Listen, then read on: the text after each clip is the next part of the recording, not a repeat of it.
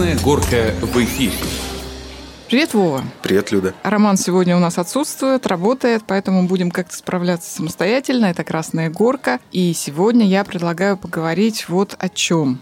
Тревоги и страхи. Есть такая тема, есть такое, наверное, направление изучения в психиатрии. Поэтому я думаю, что тема очень актуальная. Угу. Вообще, мне кажется, что каждый из нас сталкивался за свою жизнь с какими-то страхами, да, и бывает, что вот не успеешь от одного оправиться, а уже боишься чего-то другого, я не знаю, там, смерти, болезни, каких-то ситуаций непонятных, Обычных увольнений. да. Да, да, да. И самое страшное, что человек не всегда может самостоятельно справиться с этим, и его накрывает. И еще самое страшное, что это все потом вот из головы переходит в тело, да, и начинаются, как говорится, все болезни от нервов. Неадекватность. Да, поэтому вот я думаю, что многим будет эта тема интересна. И сегодня мы позвали пообщаться с нами. Вот у нас сидит здесь в нашей студии Олег Проничев, наш, скажем так, почти штатный психотерапевт, который приходит к нам, успокаивает нас, помогает нам, дает очень хорошие, полезные советы. Олег, здравствуйте, очень рада вас видеть. Здравствуйте. Здравствуйте, здравствуйте. Ну что, как вы считаете, тема страхов и тревог Насколько она актуальна в нашем обществе? Да, вообще это нормально, тревоги и страхи? Ну, люди всегда были обуреваемы тревогами, как бы испытывали страхи во все времена, во все эпохи. Но сейчас это особенно актуально. Почему же? А, об этом писал еще довольно давно такой Эрик Фром. Угу.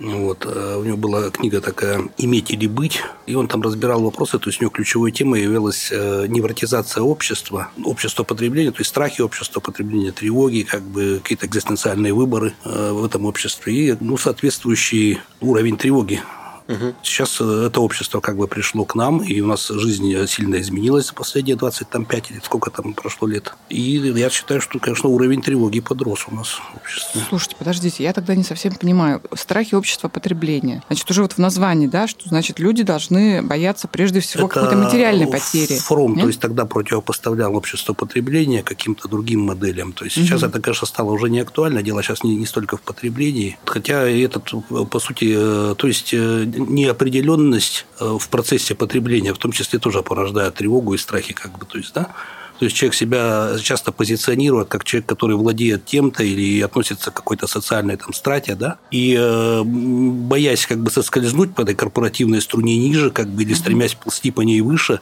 непрерывно испытывает тревогу угу. потому что каждая воспринимается, ну, возможная потеря, он их постоянно перебирает в голове, как раньше там религиозно люди четкие перебирали, и по этому поводу испытывает, конечно, разного рода страхи. Ну, страхи ведь бывают еще и не связанные, да, вообще, как бы, ну, скажем, там, с положением в обществе, с социальным статусом, например, там, страх смерти, да, или страх болезни. Вот сейчас вокруг и сплошь и рядом, да, пишут о том, что при большом количестве там онкологических заболеваний страх заболеть раком, он присущ очень большому количеству людей. То есть вот вы, как врач, как психотерапевт, психотерапевт, расскажите нам вот сегодня, по какому поводу чаще всего тревожатся люди наши-то? Вот? Россияне. Россияне. Россияне. Страх – это такая более очерченная вещь. То есть, когда испытывает человек страх, он испытывает потребность либо нападения, либо бегства. Ну, как в дикой природе, это от животных клетках у нас идет. То есть, он должен на острый страх реагировать каким-то движением, там, замереть или убежать, или напасть в ответ. Ну, то есть, это хорошо, страх? Ну, эта реакция, она в джунглях-то была очень хорошо, как бы, а в, как бы в автобусе уже не очень хорошо, как бы, да? Ну, да. Или где-нибудь на дороге. А тревога это такой страх возможного будущего, которое может быть случиться, может быть не случиться, но все говорит о том, что такое может произойти. То есть это те какие-то тренды, которые он слышит. Поскольку он слышит, что рака много, он боится рака. Вообще говорят, у человека всего два страха – умереть и сойти с ума. И вокруг этого все крутится. То есть либо потерять контроль над собой и совершить какие-то действия, которые ему навредят. Ну, там, бросился на занавеску и закричал диким голосом, и все, короче, все поняли, что я сошел с ума, например. Ну, а что опаснее, вот. страх или тревога? Вот когда человек постоянно Тревога. Испытывает... Тревога. Вот. То есть, То есть страх – это все хроническое Да, дискретно конкретно такая кроткое переживание, как бы, ну, угу. для него еще нужно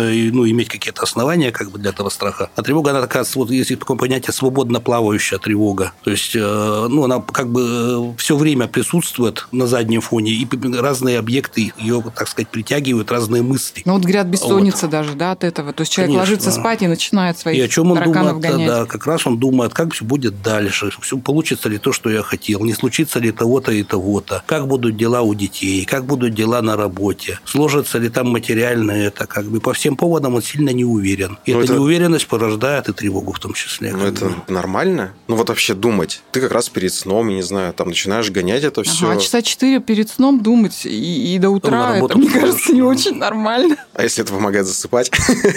Слушай, ну вот мне кажется, как раз люди в таком состоянии-то и не могут уснуть. У них Тревога вот ум не такой, помогает, как обезьяна да. бешеная скачет. Ну так где эта грань? От анализа обычного, да, и вот такой навязчивой идеи, На каком часу надо тревожиться уже по поводу своего на состояния? которой овце. Анализ – это штука короткая. То есть я взял факторы, которые у меня есть в руках, там, проанализировал их, принял решение и уснул. Или решение принял во сне, утром спокойно встал. А перебор вот этот бесконечных вариантов событий, которые неприятные, как бы они априори неприятные, то есть мне неприятно о них думать, что как бы там что-нибудь не вышло, да как бы как-то не случилось. То есть она никак не успокоит и сон не вызовет. То есть тревога засыпать-то мешает. А если приятно думать об этом? Ну, это надо сильно извернуться, чтобы приятно думать. Как, возможно, как меня уволят, я, говорит, там, не знаю, буду жить около мусорного бака. Как бы, там, ведь ну, нужно думать позитивно. Нас же все время сейчас склоняет о том, что нужно думать позитивно, на- все реагировать позитивно. Особенно в Америке это любят. Нет, это у нас тоже было очень модно. То есть, ну, сейчас это поугасло, как бы, что если думать о чем-то хорошем, то это хорошее обязательно случится, то есть информационная вселенная, как бы, ты Ну туда да, да, да. делаешь запрос. То есть, раньше люди Богу молились, тут как бы Бога немножко выкинули и стали обращаться к какому-то энер- энергоинформационному пространству. Вот. Но это смешно, потому что самый простой аргумент, что вся страна о деньгах думает, но денег не прибавляется у всей страны, как бы, то есть это... Ну да, это вот модная Мысль очень сильная, да. да, но мысль очень сильно, очень часто, но как-то что-то вот не у всех выходит. Ой, а мне кажется, это мы просто не так четко визуализируем. Я хочу верить в это. Ну да, надо, надо вешать на стенку картины эти все и думать об этом постоянно. Хорошо, ну давайте вот о тревогах, да, то есть со страхами, ну, как бы понятно. А вот все-таки раз тревоги это более тревожное состояние, чем состояние страха, вообще откуда они приходят? Ведь дети рождаются, мне кажется, не особо-то тревожатся, что там завтра будет. То есть мы начинаем в это состояние впадать, я так понимаю. Ну, там опять это будет очень сильно зависеть от воспитания. Даже есть такая опять расхожая фраза, такой штамп у тревожной матери тревожные дети. То есть ребенок растет в мире, мама всего боится, от всего его оберегает. Поэтому у него общее ощущение о мире, что это опасное место, где надо все время за всем следить, наблюдать, контролировать, иначе случится что-то страшное. Естественно, этот ребенок, взаимодействуя с миром там, и с социумом, будет в дальнейшем испытывать определенные сложности. И другие стили воспитания в семье, то есть как бы там потворствование, то есть когда он потом не получает то, к чему привык с детства, что ему как бы ну, родители стремятся максимально ему сделать хорошо. Или наоборот, э, воспитание жесткое. Вот очень тревожные вырастают дети, допустим, из э, семьи, где такая формулировка «папа пил, бил». Как бы, да? То есть они с самого начала не уверены в мироздании, знают, что в любой момент к ним жизнь может повернуться самой неожиданной стороной. И они изначально уже склонны тревожиться по любым поводам. Особенно это касается отношений. То есть они не будут уверены в отношениях, потому что не имеют такого опыта с детства, что там дружелюбные, э, добросердечные, как бы, и надежные. Ну, Там по большей степени будет страх не стать как отец, который пил, бил. А там каждый по-своему. Кто-то компенсирует, кто-то гиперкомпенсирует, кто-то, наоборот, избегать начинает. То есть, все равно эти пути-то остаются три. То есть, либо убежать, либо стать таким же, то есть, нападать, либо замереть. То есть, убежать и замереть – это тревога и есть. Ну а вообще, откуда берется вот гиперопека у родителей? Ну, бабушки, дедушки, папы, мамы, как бы, то есть, опять-таки, либо я дам ребенку то, что сама не получила, либо я э, испытываю, опять же, тревогу. Со мной вот учился такой молодой человек, как бы его воспитывали мама с бабушкой. То есть, плюс 26 на улице, это в институте, выходим мы с кафедры, и он один-единственный одевает шапочку такую вязаную. Так говорит, а что вы смеетесь? Это шапочка от менингита. Вот я, говорит, воспитывался по бабушкой и мамой, как бы. То есть потом он, кстати, стал это преодолевать, там вот попытался как бы уехать в такую дальнюю поездку, где сам о себе заботился и все. То есть стал бороться с этим, компенсировать опять свою слабость, как бы. Ну это вот уже более взрослый взрослом возраст. возрасте, уже в студенческие годы, и то не сразу. Как тогда бороться с этим, с этой гиперопекой? А кто с ней должен бороться-то? Или не надо бороться? И так, а сам-то ребенок как может бороться с, с То есть он не понимает. Ну, конечно. Ну, Да, ему подкладывают вкусненько, одевают, укутают тепло, говорят, что кругом ну, Опасность. опасности. А если вдруг он что-то заподозрил? Не, ну это, мне кажется, такая личность должна быть уже вот сильная, не знаю, чуть ли не с рождения, чтобы вот противостоять этому, это очень сложно. Вот говорят же, да, страхи, там есть такие наследственные, э, страх рода, да, там, не знаю, там в пятом поколении кто-то утонул, и вот все друг другу передают о том, что нет, да, это вот нет. Ну, это такое То есть это может мнение. передаться, этот страх быть там, не Никто знаю, там, не доказал убедительно, как бы не, не знают. То есть есть понятие Юнга там архетипов, которые передаются, но так, чтобы конкретно зафиксировалось, что дедушка напугался воды, и там правнук там как бы его боится воды, это ну что-то такое, конечно. Проверить это очень трудно. Ну, то есть, если из поколения в поколение только всем говорили, что вы знаете, в нашем роду Да. есть проклятие там. Ну, злой Да, рок, ну, типа. то есть так- тогда рок. вот только. То есть Да, все равно да. это у нас... Самогон, самогон, например, да, у нас, говорит, пять поколений от него пострадало, но тем не менее, говорит, я бесстрашен, да? В шестом поколении. А вообще вот кто больше подвержен тревожным состояниям? Зависит ли это, скажем, от темперамента, да? Там, конечно, не знаю, конечно. Вот холерики, сангвиники, меланхолики, кто вот? Не, ну ребенок рождается, то есть он все равно либо более астеничный, то есть это генетическая все предрасположенности, более астеничный или ну, более пассивный, внушаемый или не склонный к этому, э, активный или, вялый, как бы закладки-то идут изначально, они там к четырем типам темперамента не сводятся. То есть, опять же, если ребенок будет живой, активный, э, такой быстрый, как бы хорошо соображающий, то есть его будет труднее ему гиперопеку, он сопротивляться раньше начнет и наоборот. То есть он э, раньше будет на себя опираться, у него для этого есть возможности. То есть это, конечно, будет зависеть и в взрослом возрасте зависит от темперамента. Есть тревожные люди, мнительные люди, как бы вот данность. А если вот родители, я просто это хочу вопрос до спросить, если родители видят, да, ну нормальные, адекватные, смелые родители, видят, что ребенок, ну вот по всем фронтам боится, жмется, да, всего. То есть они могут как-то повлиять на ситуацию или уж это, как говорится, вот дано тебе, сиди и боись. Ну, старый метод записать в секцию спортивную, так, чтобы он в кругу других, значит, занимаясь спортивными занятиями, где у него будет дядька-тренер, более такой... Э, Он не сломает вообще-то его пополам. Ну, имеется в виду... Вот видите, вы свои страхи сейчас озвучиваете. Конечно, не сломает ли дядька-тренер моего родного да. чаду. Так вот оно все, все угу. примерно и выглядит. То есть нужно это, вот, сам, допустим, самим быть смелым. Ну, вот в семье Кеннеди, например, было, да, вот там интересно очень, э, их воспитывали, братьев Джона, там, э, Роберта, то есть них все было на соперничестве построено. Кто сильнее, бери, там, кинет дальше, постоянная борьба. То есть из них растили лидеров. Можно ли сказать, что им это принесло? Там, то есть один стал, даже двое, у них президентом Соединенных Штатов стал да, в свое время. Но сказать, что это было вот э, априори хорошее воспитание, это вот так делайте все, это ведь тоже будет неверно. То есть такой своего рода эксперимент. Наша семья вот э, амбициозна и хочет, чтобы наши дети, как бы имея мы к тому возможности, стали вот не меньше, чем президентами. И все посвящено этому целых нескольких поколений, огромного количества людей такой цели. Вот оправдывает цель средства или не оправдывает, это уже каждый решает, каждая семья для себя. То есть мы все хотим, чтобы дети жили лучше, но до какой степени мы согласны как бы идти на жертвы при этом. И э, жертвы и материальные, ведь это надо посвятить. Вот у нас многие ребята на хоккей ходят, да, вроде вещь похвальная вполне. Но семьи целиком себя посвящают этому, то есть это семья хоккеиста с самого начала. Ну а кто больше подвержен, мужчины или женщины? Вот это так наверное. Считается, что женщины, но женщины просто более эмоциональные, открыто это выражают, и культурально это нормально. То есть, если женщина боится там мышку, то это как бы хорошо. А если крупный, допустим, мужчина боится мышку, как бы его будут ну, над ним посмеиваться. Ну, а в переживаниях, допустим, ведь на мужчине лежит груз ответственности больше в семье. Я бы на женщины бы поспорили бы, наверное, с этим утверждением, на ком больше груз ответственности лежит. Вы знаете, как ну, типа мужчина добытчик, как, как там в анекдоте, да, то есть плывут в лодке муж и жена. Муж, значит, сидит, э, задумался, значит, лицо серьезное, а она веслами гребет. Гребет, гребет. И он говорит, греби, греби, говорит, тебе-то чего? И мне, говорит, думать, как дальше жить. Вот, понимаешь, это об этом. Ну, вот, ну, ну, может быть, так, в принципе, да. Сегодня общество или семейные отношения строятся так. На мужчину возлагаются большие надежды, стабильность в семье, заработок и так далее. Вов, мне кажется, в нашем обществе возлагается, возлагается стабильность, заработок и все на того, кто, как говорится, везет на себе. То есть у нас вот эти вот гендерные понятия в современном мире, мне кажется, уже настолько стерты. И очень много семей, когда... Можно свои пять копеек закачу тоже? Да. Подождите.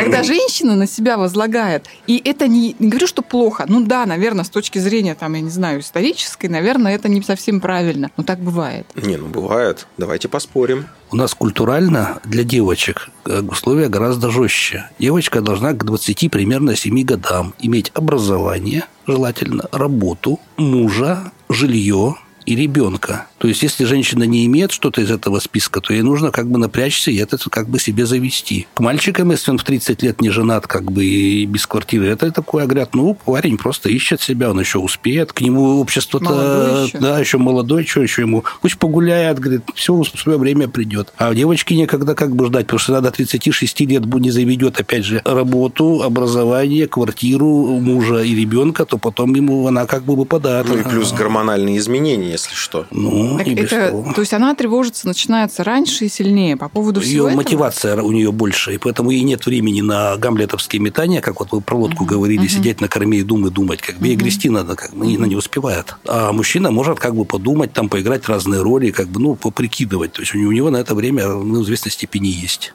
Гуманнее к нему относятся. Да, нет, я-то просто к тому, что все-таки, мне кажется, все равно женщины вот все-таки подвержены больше тревожному состоянию. Я не знаю, я просто чисто вот говорю, исходя из опыта там общения с какими-то людьми, со знакомыми Потому своими. что у женщины центр жизни – это семья. И она все равно беспокоится о всех членах семьи, о будущем семьи и всяких мелких неприятностей, которых бесчисленное множество. А мужчина в основном озабочен ну, чаще так в основном своей карьерой. Как бы в карьере он все-таки, вот как правильно было сказано, надо он видит какие-то вещи, которые все перед сном в состоянии перебрать на пальцах одной руки какие-то, ну вот сложности грядущие. И таких страхов там разных мелких, как бы что не вышло. То есть, ну, мужчинам не свойственно думать, что вдруг там, э, ну, не знаю, дочка нам подвернет ножку. То есть, как-то его это выпадает. Ну, мужчин вроде бы глобальнее страхи. Глобальнее страхи, да. Зато мужчины у нас сидят, когда у телевизора, они беспокоятся очень, допустим, за какие-то вещи такие большие, что я не справлюсь в дальнейшем, не смогу там кормить семью, вдруг что-то Ну да. случится, как бы. То есть, любая тревога, она требует действия. То есть, опять, либо ты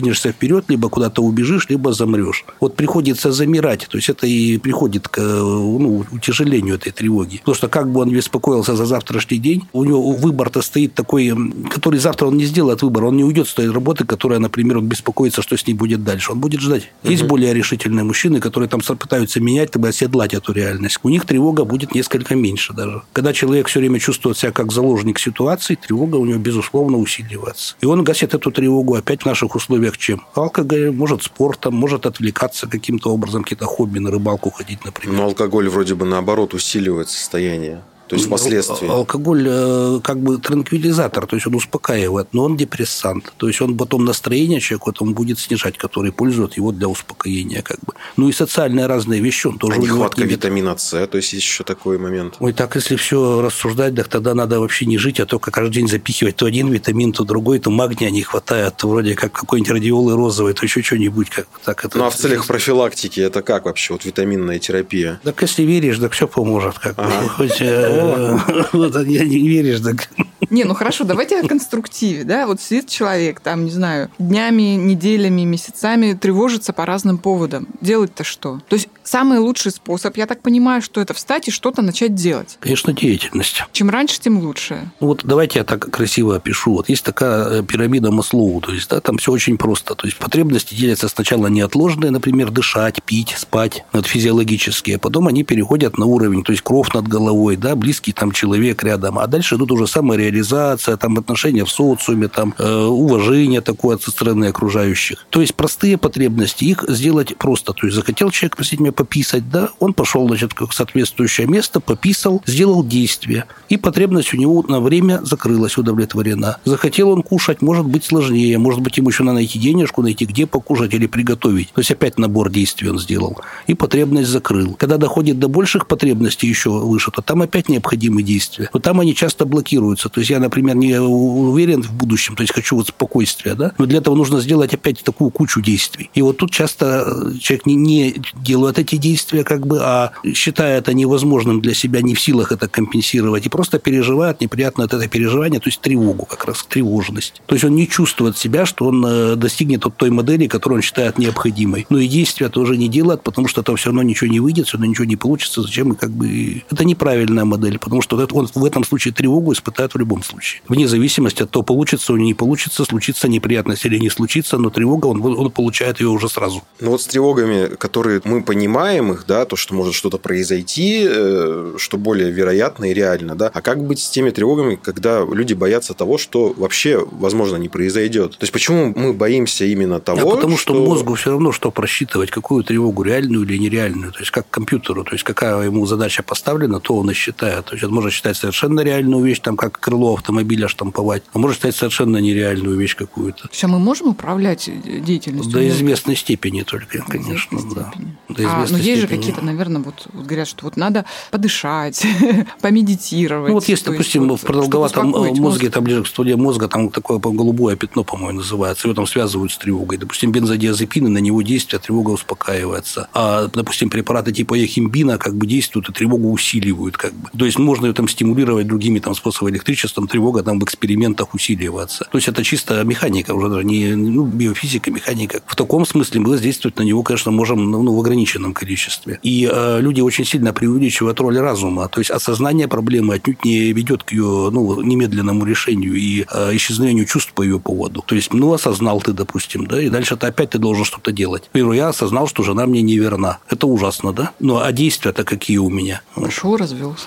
Пошел, развелся. Там, или там взял топор, короче, говорит, ну, говорит, расскажи мне. Не, ну это уже, это уже другой диагноз. Криминальная патопсихология будет, да. Некоторые переключаются. Насколько вообще, в принципе, это действенный способ переключения? У кого это механизм работает, это очень действенный способ, но не все такое могут вообще умеют. Хотя вообще это способ будет действенный. То есть хорошо, когда человек живет в нескольких реальностях. То есть это тот же человек, который работает на работе, живет в семье, там рыбачит на рыбалке, охотится там на охоте, увлекается чем-то еще, как бы друг своих друзей и так далее. Это когда он эти реальности может переключать между собой. Если для него реальность одна, как аквариум для рыбки, там, да, как бы, то есть э, если этот аквариум разбивается, то человек вообще испытывает то же, что рыбка без аквариума. А это не бегство от проблемы? А как, как э, если проблема преодолима, если ее нет, то ее, ее надо, надо решать. Если если проблема как а бы непреодолима, есть? как бы надо делать что-то с, ну, вот, со своими ощущениями. А если проблема такой характер носит, как бы, что совсем, то, возможно, лучше и бежать. Опять, насколько это выражено все. Ну, мне кажется, вот как раз проблема-то в том, что люди, мне кажется, даже, знаете, они наслаждаются вот этим своим состоянием, они в него входят, и вот они в нем живут, и ничего не хотят сделать. Там этого. очень интересный феномен. То есть начинается вот тревожное расстройство, например, панические атаки, а, как правило, в сфере жизни человека. То есть раньше было вот по Месищеву, Кровосарскому, это такие советские были ну, классики. То есть э, невроз определялся как нарушение социальных отношений, социально значимых отношений личности. И сначала тревога связана с какой-то жизненной ситуацией. Потом она как воздушный шарик отвязывается от этой ситуации и улетает в другую сторону. И дальше человек беспокоится о своем здоровье, о тех симптомах, которые у него появились под воздействием тревоги. То есть он ходит, делает МРТ, делает там УЗИ БЦА, Холтеровск, там, и обследует. Каждое обследование его немного успокаивает, но ненадолго. То есть есть люди, которые накапливают толщиной, там, как у Льва Толстого, там, «Война и мир», то есть такие пачки этих документов медицинских. К тому времени, когда он эту пачку накопил, уже, в общем-то, ежику понятно, что человек не болен тяжелой телесной болезнью. Но он так все равно обследуется, потому что по-другому жить он, к сожалению, ну, то есть не это может. у него тревога по поводу своего здоровья? Да, она переходит в эту сферу. Это самая обычная реакция. А если, скажем, проблемы со здоровьем, с физическим телом стали следствием вот тревоги какой-то, в принципе, да, вот как это называется, психосоматика? Ну, психосоматика, да. Да, то есть человек тревожится, тревожится, тревожится, тревожится и реально начинает болеть. То есть у него начинаются какие-то проблемы, в том числе там и он начинает додумывать и, уже, что, да, наверное, это вот там. и все да. на свете. Это есть последствия такие вот у Там немножко по-другому. Вот психосоматика – это когда он как раз эту тревогу не выражает, а держит все в себе.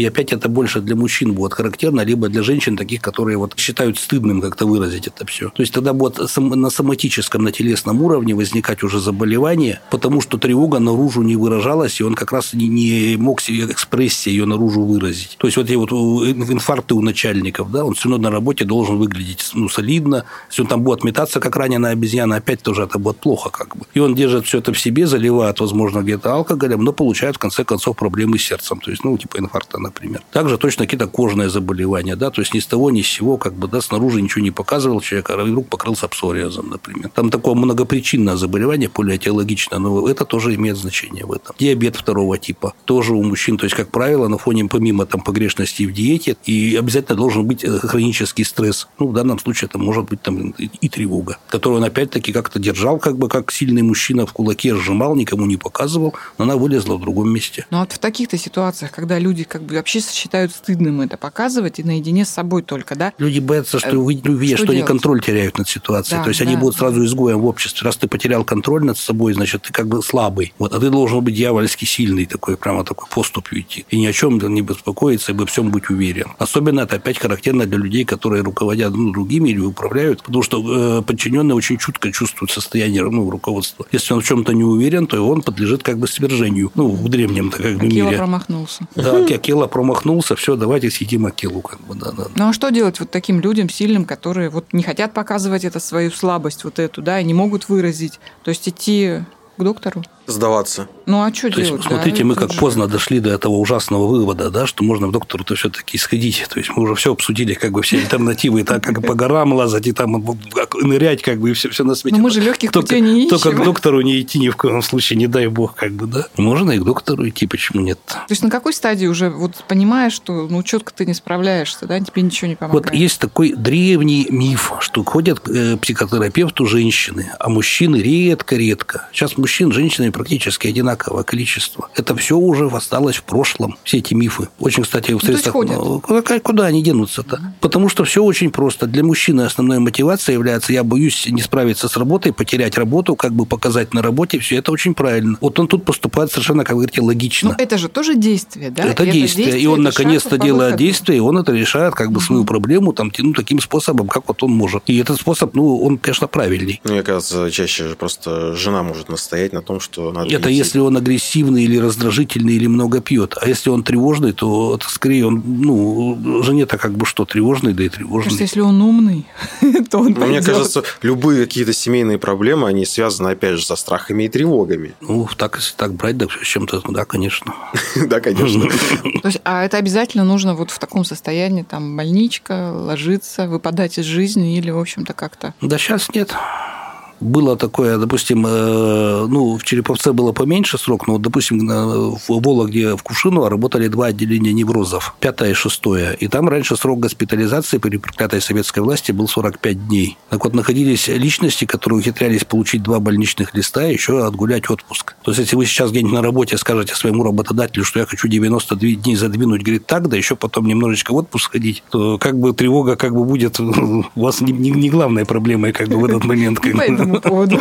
Но некоторые еще боятся тем, что у тебя будет справка какая-то, что ты вот посетил это учреждение, и ты какой-то неправильный. Ну, тут, видите, как я так занимаюсь амбулаторной как бы, помощью. То есть, я не требую ну, госпитализации. У меня таких и возможностей нету. То есть, если действительно состояние там психотические или там предпсихотические, или красиво сказать, квазипсихотические, то надо госпитализировать. Если это состояние просто как бы, то есть, человек измучился, он такой действительно измученный. Но это, ну, ненадолго, он может амбулаторно лечиться. Не, если это к частнику пойти, а если ты пойдешь сдаваться в обычную А вы вот сходите и расскажите мне потом, как оно там.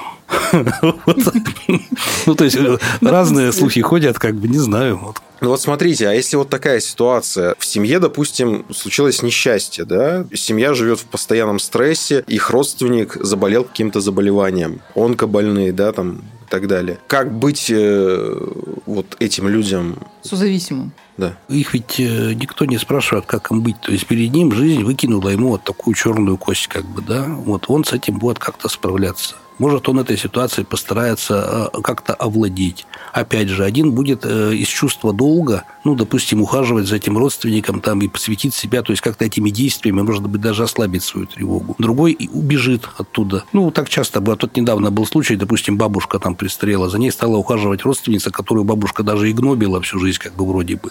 Вот она в себя взяла уход и все. А остальные родственники, они э, отступились, как бы сказали, свят, свят, свят, нам это не надо, нам это не интересно, давайте ее куда-нибудь сдадим. То есть это каждый ну, для себя делает какой-то ну, способ поведения выбирает. И э, сталкиваясь с такими небольшими жизненными неприятностями, мы сами заранее не знаем, как именно мы себя поведем ну, в какой-то сложной ситуации. Дальше, допустим, ну, болеет родственник раком. То есть, ну, что нужно, наверное, сделать правильно? Поддержать его, как это возможно. На себя это, ну, наклеивать такой же ярлычок, что и со мной будет то же самое, тоже часто боятся за наследственность, это какие-то под собой имеет основания. Но, опять, э, ты пока боишься, ты теряешь э, свою жизнь, свою реальность. То есть, такое нередко, когда говорят, что я всю жизнь провел в страхах, как бы оказалось, вот, ну, вот этого и не случилось, как бы, ну, и сама жизнь была не, некачественной. Вот как Крамаров, например, этот артист Савелий, да? Да-да-да. Он боялся сильно рака, да, и перешел, когда в Америку переехал, там целиком какие-то на пророщенные зерна, там, пил там ключевую воду, там тщательно там ничего, никакого там ни алкоголя, там ни упаси боже, там все какие-то вот прямо юридическое такое все, и помер от рака кишечника в результате. То есть он э, и жил в страхе, и бежал в страхе, и в конце дороги его жало то, от чего он бежал. Тут уже пути Господни, говорят, неисповедимы. То есть надо какие-то вещи делать, ну, не, не курить, например, это да. Но все равно ты всего не проконтролируешь. И тревожный человек, он э, хочет э, подстелить соломки вообще во всех направлениях. То есть он действия это все равно делает, только действия это носят ритуальный характер. То есть он ритуально стелят соломку во всех возможных направлениях, чтобы ни с кем ничего не случилось. Он очень устает от этого. То есть беда приходит, жареный петух приходит не оттуда, где его ждали, как правило. Это очень тоже частый такой момент.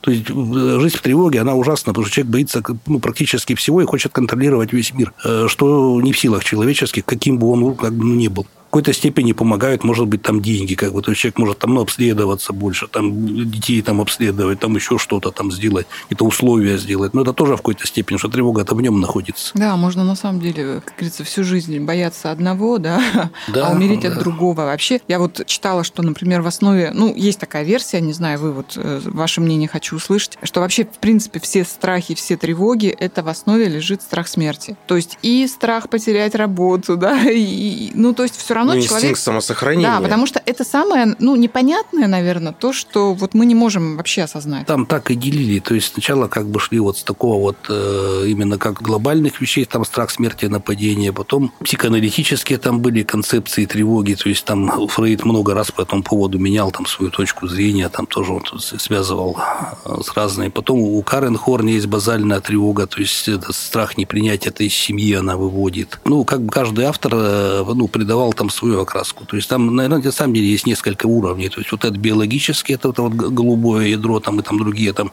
лимбическая система, это то, что ну, с биологией связано по сути. Плюс наследственность туда можно отнести. Потом воспитание, то есть каким тебя сделали устойчивым там цветочком, как бы там или неустойчивым, как бы, да.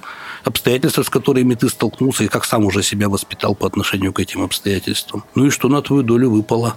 То есть опять одного рецепта для всех как бы быть э, просто технически не может. Слушайте, ну сейчас такое количество тренингов, всяких коучей, которые говорят, что вот там, не знаю, расстановки, какие-то гипнозы, которые говорят, что люди, ну вот мы вас выведем, и все эти ваши страхи, которые вы вообще не понимаете, откуда они, все это выведем на поверхность. То есть насколько как бы правомерны вот такие, скажем, ну, учителя вообще вот Некоторые вообще работать, начинают работать говорить, что это с, э, с психикой человека. Что вот это не душевное, страшно? а духовное. Не, ну да. да. Там работа с психикой человека, э, как бы сказать, э, я бы опустил бы с небес немножко на землю. То есть работа с психикой – это, по сути, взаимоотношение твое с тем человеком, к которому ты пришел. Как бы он себя ни назвал, коуч, там, вауч там, или еще как-нибудь. То есть я не буду ругать как бы этих людей, потому что ну, каждый есть люди как бы грамотные, очень талантливые и так далее. То есть ты фактически идешь не к какой-то методике или к духовности, ты идешь к конкретному там человеку, там, Анне Ивановне там, или там, не знаю, Борису Николаевичу. То есть и он уже, исходя из своих, то есть вы с ним строите одну модель мира с ним единую, в которой он там работает, это гештальт или духовная практика или чего. Ты начинаешь ему верить и доверять, и в рамках этой модели он как бы твои проблемы как, как бы начинает решать. Или ты решаешь свои проблемы под его четким руководством. Поэтому это все достаточно приземлено, потому что ты имеешь дело с человеком, а не с какой-то абстрактной там сущностью или методикой, которая сама по себе работает. В этом проблемы также возникают у самих людей, как бы у этих, потому что э, люди как бы разные, то есть и то, что ты прошел, допустим, обучение по какой-то там методике или по каким-то, тебя не э, делает, ну, сразу идеальным, изумительным специалистом. Я как-то встречал мальчика, который прошел, ну, уже не мальчик, уже был за 20 лет, то есть прошел несколько тренингов по пикапу, съем без правил. Угу. Вот. То есть он был в Москве и в Петербурге, отдал огромное количество денег, но так у девушек как не имел взаимности, так она ее не появилась. Как бы. Харизмы-то не было. Хариз, да, да, да, да, да, да, да. То есть как бы вот. Так вот, и я про это, что ведь можно не то, что даже денег много отдать, да, но можно же еще и, как говорится, мозги свои отдать, в том плане, что тебе могут такого наворотить и накрутить, что принесет ли это пользу, как здесь-то вот разобраться, да, и как довериться там Марии Ивановне или... Вообще штука такая, мне кажется, очень опасная, и при выборе кому, как говорится, прийти за помощью. Это опять тревога, когда говорите, что штука опасная. Короче, То есть я бы, например, пошел к любому в смысле и не боялся бы никакого, ни которого, потому что я не, я не верю, что они могут со мной сделать что-то такое, что вот я просто, ну, вот выйду потрясенный, как бы за перевернутый. Себя тоже вот, вот не боюсь. Я, я боюсь за людей. Это не синдром умной Эльзы. Ну, то есть это все попытка рационализировать, вот то, что я слышу, так как бы, да, то есть я вот должна рационально разложить по полочкам, это меня успокаивает. В результате я очень, да? очень много времени как бы сижу, занимаюсь раскладыванием по полочкам. Есть как бы. такое, есть. Так, про синдром умной Эльзы. Вот, да, Вова сегодня рассказывал мне эту сказку. Братьев Грим. Братьев Грим. Оказывается, это, это диагноз, товарищ. Приехал Ганс жениться, да, решили отметить, она пошла в погреб, увидела кирку свисающую, и вдруг она стала думать о том, что вот у них родится с Гансом ребенок, он пойдет в этот погреб, и эта кирка упадет на ребенка. И то есть э, она стала плакать, сбежали все родственники и Ганс, типа, что такое, она им рассказала, и все начали тоже плакать и бояться, что это может произойти. И Ганс ее взял, все равно женился на ней. Ну, там дальше а еще... звоночек-то был. Да-да-да, и дальше все равно история там еще интереснее. Ну, вот есть синдром умной этой Эльзы. Ну да, как из мух слонов делать, как бы, да, как бы поймать муху, увеличить до слона, как бы, и, в смысле, и заразить других. Заразить других этой мухой, да-да-да. Да-да. Ну что, у нас есть пять дурацких вопросов. У Я нас думаю, есть? что мы очень... Да, у нас есть. У нас есть практически пять. Пять дурацких вопросов. Олег, почему в американских фильмах при состоянии тревоги все дышат в пакет? Чем дышат? Э, это просто, то есть у нас точно так же, как бы есть э, дыхательные всякие упражнения, их э, много, есть даже отдельные методики, которые целиком, вот у меня слово из головы вылетело, я его знаю, строится на контроле дыхания, как бы, ну и более сложно там со Станиславом Грофом, но не буду трогать. То есть, отвлекаясь от тревоги, контролируют дыхание. Бывает на счет считают, сколько на, на какой-то счет вдох, на какой-то счет выдох. Также можно дышать в пакет, как бы, да, то есть там будет какая-то легенда, что там углекислого газа будет концентрация другая там и так далее. То есть это не так? Нет, так, но это, это не, не вот панацея, просто вот ему нужно человеку там сильно отвлечь внимание, как бы. Угу. Если он будет делать что-то осмысленное, что ему рекомендовали, то есть он может голову окунать в тазик, как бы, потом вытирать там семь раз, может в пакет дышать, лишь бы это угу. захватило его внимание. Главное в пакет ничего не добавлять. Вот, ну да, да. Почему не действует валерьянка? Ну, она до определенного уровня действует, а после определенного уровня тревоги уже не действует. Вот есть такой препарат грандексин, он хороший препарат. Но когда тревога заваливает выше определенного уровня, он может ее, наоборот, сам стимулировать. То есть, опять-таки, когда у тебя такая легкая тревожность, ты там с новой девушкой знакомишься и не знаешь, как бы, все, грандексин хорошо. На ПМС там он неплохо. Но когда у тебя тревога такая, что мечешься, как Ленин в октябре, там по кабинету, пока еще телеграф с телефоном не взяли с мостами, тебе как бы ни валерьянка, ни грандексин уже ничего не сделают. Как ну, бы. вообще, вот э, действенность вот этих всех препаратов, типа чаечки там вот со всякими травками. Ну, какая-то травки, конечно, действует, какая-то есть. Как, как бы. А какая травка действует? А, так их же целый набор. У нас же люди часто принимают коктейль, там, пустырник, валериана, пион, мелисса, там, хмель, там, кто что найдет, как бы, ну, все это смешивается там и пьется. Это тоже очень успокаивает, потому что ты сам делаешь это как бы сбор, там, вот его завариваешь, то есть это опять процесс. ритуал, процесс, угу. да, да, действия. Поэтому валерьянка будет помогать тем, кто в нее опять-таки еще больше будет верить, как ну, вот в таком плане. Или это будет посложнее как-то сделано. А что лучше, валерьянка в таблетках или в каплях? Ну, наверное, сейчас лучше все в таблетках, потому что на спирту мы, не дай бог, что-нибудь окажется. Тут везде дышим, как бы. Минздрав предлагает вообще всех на работах водозиметр дуть. Угу. Минздрав не в силах сделать ничего хорошего, как бы, да, хоть ограничить. Вот. вот, а, кстати, еще вот по поводу там валерьянки и все остальное, вот есть еще такая штука, как глицин. Да, в определенной степени успокаивает, да. Это незаменимая аминокислота, и всего 20 аминокислот, 10 заменимых, 10 незаменимых мы сами выработать не можем. У него хорошо то, что он безвредный, потому его так и любят назначать, что он как бы переварится просто как бы, то, что он, ну, как часть пищи по своей сути. Но немного успокоительного действия у него есть. Опять-таки его не надо преувеличивать. То есть сколько-то есть. То есть его курсом пьют или так? Курсами пьют, или, или при, просто... тревоге пьют, как бы там. Его не пьют, его под языком э, держат, как бы, да, рассасывают. Какая самая странная фобия и тревога, с которой вам пришлось работать? Я даже не знаю, как сказать, это самое странное. Честно слово, меня в тупик поставили. У меня таких что-то вот все такое типовое, в общем-то ну, как, как все вот перечисленные. Ну, только в пятницу был там человек числа 13 боец от Искандеров Абия красиво там. То есть это не, не, не с ней работали, но она там фигурировала. То есть реально есть люди, которые Ну, боятся, а что не боятся? Да. Всего боятся. Как что они делают в этот день? Дома сидят? Ну, там день, там этаж, номера, как бы и так далее. А, вообще есть, боязнь да, числа 13. Да, да, боязнь числа 13. Нет, такое я не, не вспомню такого самого странного. Какой сезон самый урожайный на тревоге и страхе? Сейчас вообще народ как бы все время беспокоен честное слово. Вот. Но раньше как бы это как всегда было, это с октября по декабрь и с февраль-март. То, есть весеннее? Весеннее, осеннее, да. А как вы справляетесь с тревогами? Со своими? С трудом. С усилием, мой друг, с усилием. Как бы.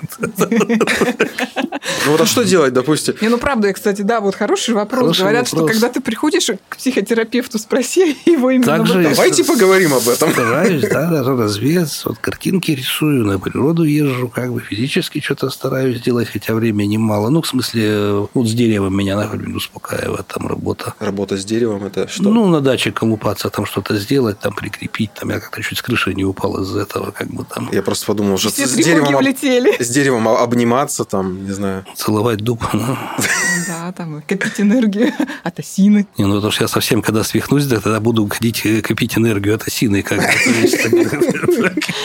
Ты Слушайте, знаешь, ну это мухоморы обнимать лучше сразу.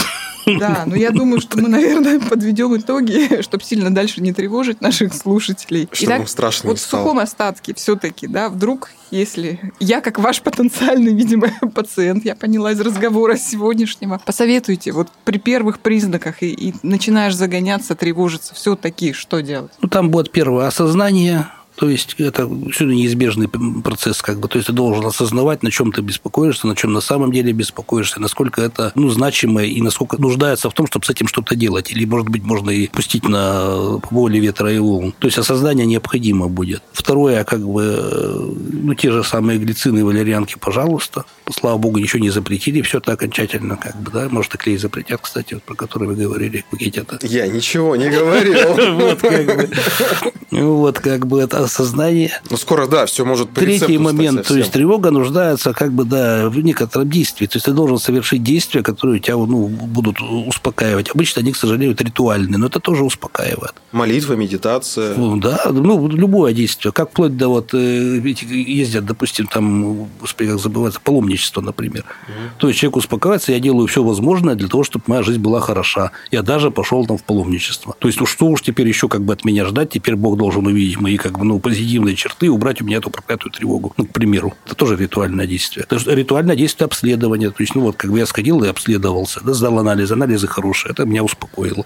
Вот, То есть ну, тревожишься, что-то делай. Тревожишься, что-то делай, да. Вот. И э, сделай по возможности свою жизнь пошире, чтобы она у тебя не, не были все яйца, не лежали в одной корзине, потому что эту корзину потом придется охранять просто как питон, там, как бы, как этот наг с нагайной, как бы, да, чтобы хоть мангус не съел твои яйца, как бы, да, вот такого. Поэтому лучше, чтобы у тебя жизнь была более разнообразной, ты мог, ну, опираться на большее количество, так сказать, реальностей, что ли, если так можно сказать. То есть не надо выбрасывать из своей жизни рыбалку, там, я для примера ее почему-то привожу, если она тебе нравится. Вот, и целиком сосредотачиваться на одном. Это, кстати, с работой очень интересный как бы, момент. То есть нельзя, когда человек все вкладывает в работу и не имеет никакого противовеса, если так можно сказать. Он выгорает сразу, быстро сгорает как бы на этом. То есть если ты сильно много напрягаешься и работаешь, тебе должно быть какое-то место, да и ты хорошо и расслабляешься. То есть это, это должно быть как, ну, как инь-янь, должно быть противовес какой-то. Это на Роме нашему сказать. Да-да-да. Вот я тоже почему-то про него подумала. Надеюсь, он сейчас нас слышит. Ну, и если совсем уже там стало, или ты сам осознаешь, то есть я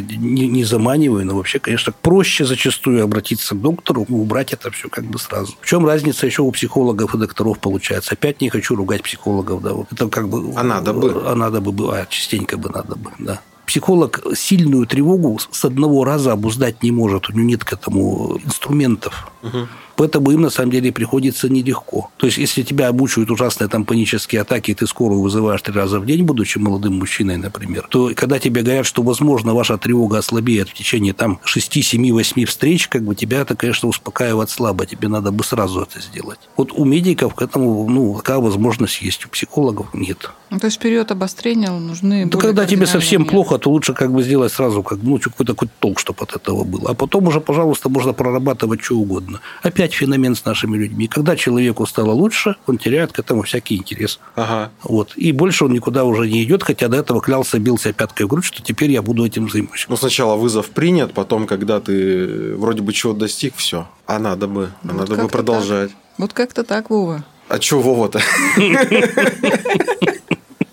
У меня вроде бы в этом плане все нормально. Но с другой стороны, опять же говорят, что нужно идти навстречу своим страхам там или еще что-то. Тоже верно. Потому что с теми же паническими атаками они же человека садят вообще дома. Я уже в автобусах не езжу, туда не хожу, сюда не хожу, туда не хожу. Чем больше человек замыкается, тем труднее ему будет потом от этого да, избавиться. Да, да. Ну, одно дело, допустим, если ты боишься темноты в квартире, ты, значит, встаешь, там с фонариком проходишь всю квартиру, весь такой боишься, весь потный, там в слезах или еще что-то, да. А с другой стороны, если ты боишься, там, не знаю, мертвых, там, и идешь на кладбище тусовать там три дня и три ночи, это же ненормально. У меня был такой клиент в свое время, он э, испытывал вот эти страхи панические атаки, у него была очень напряженная там ситуация там по, не знаю, как это назвать, работой или бизнесом правильно. Он э, боялся высоты, но записался в парашютную секцию. Специально? Да, ему первое время очень помогало. Я, говорит, так э, напугаюсь, пока, говорит, лечу, что меня потом на дней на 10 отпускают. Потом стало отпускать дней на 7, потом дней на 5, потом, говорит, я привык, говорит, помогает слабо, говорит, теперь, говорит. То есть, несмотря на то, что он преодолел, прыгал, да, он да, все равно да. боялся? Но он боялся это не того, как бы, ну, он просто пытался одним страхом клин клином вышибить. Угу. Оно в определенном смысле помогло. Угу. Вот. Но у него на самом деле было из-за чего в жизни напрягаться, скажем так. Угу. В общем, тема обширная. Тема очень большая. Я такую фразу выписал, э, такую, наверное, подытоживающую, да, что мы не можем запретить птицам летать над нашей головой, но можем запретить им видеть гнезда на нашей голове. Ну да. В общем, не допускайте птиц с гнездами, храните яйца в разных корзинах и действуйте. Если вам и страшно. обращайтесь к специалистам на самом деле. В этом нет ничего такого страшного. Да. Вот пришел Олег, а мы не боимся.